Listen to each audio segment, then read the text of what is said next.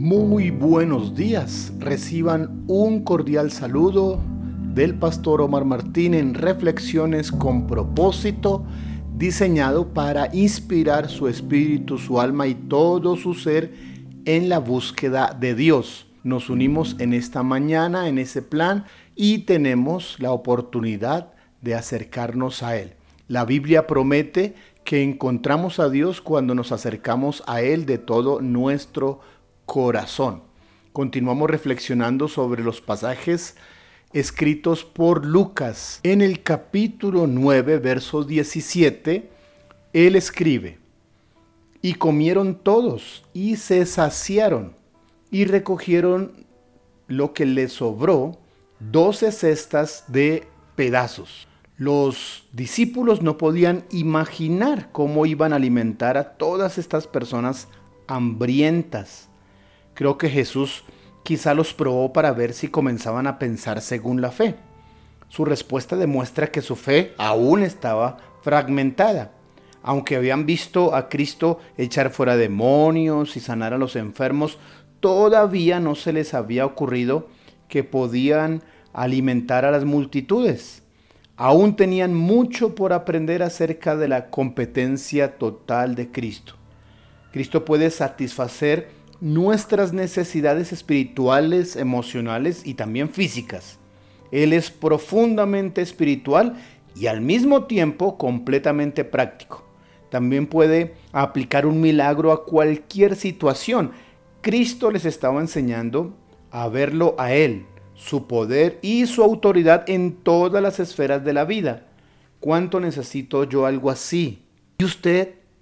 Cristo quiere que estemos abiertos a lo que Él puede hacer por medio de nosotros. Estoy seguro que no se le ha pasado por alto la forma en que Él dejó en manos de sus discípulos la responsabilidad por la alimentación de esa multitud. Dadles vosotros de comer, dice el verso 13.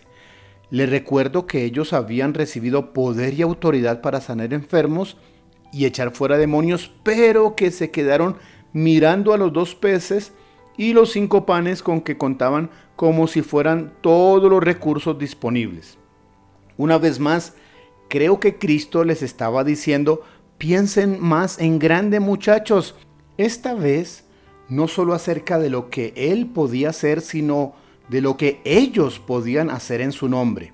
En lo que a los discípulos respecta, creo que en este hecho sirvió para abrirles la mente verá que las palabras de Jesús están desprovistas de, reproche. No pase por alto el hecho de que Él usó a los discípulos para distribuir la comida.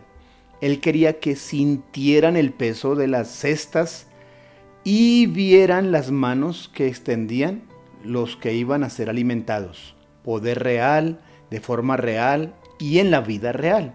Cristo puede realizar maravillas impresionantes cuando le damos todo lo que tenemos. Marco registra las palabras de los discípulos. No tenemos aquí sino cinco panes y dos peces. Cristo le responde en el verso 18, traédmelos acá. Amado hermano, quiero que escuche algo claro y fuerte. No importa qué es lo único que usted tiene. Cuando se lo trae todo a Jesús, es enorme. Cuando le traemos todo lo que tenemos, Él lo multiplica más allá de nuestros más alocados sueños. Por otro lado, podemos entregarle un poco de todo lo que tenemos y ver cómo se reduce prácticamente nada. No conozco otra manera de decirlo.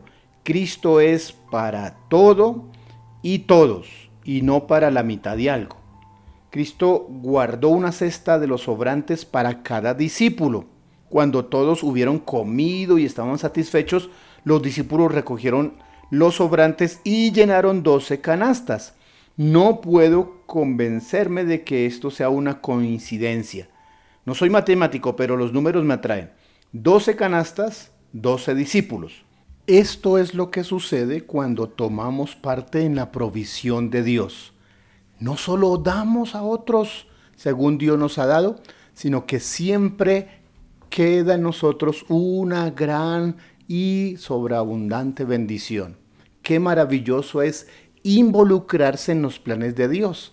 Qué bueno es usar lo que Dios nos ha dado en el bien de los demás y siempre tener a cambio mucho más de lo que teníamos, de lo que esperábamos. Esa es la gracia de Dios, esa es la forma en que Dios nos involucra. No esté solamente esperando recibir, involúcrese en dar todo lo que ha recibido de parte del Señor y verá maravillosos resultados. Gracias te damos en esta mañana, Señor. Gracias por involucrarnos en tus planes, en tus obras, y gracias por darnos ese privilegio que por medio de nuestras manos fluya tu gracia, tu bondad, tu misericordia.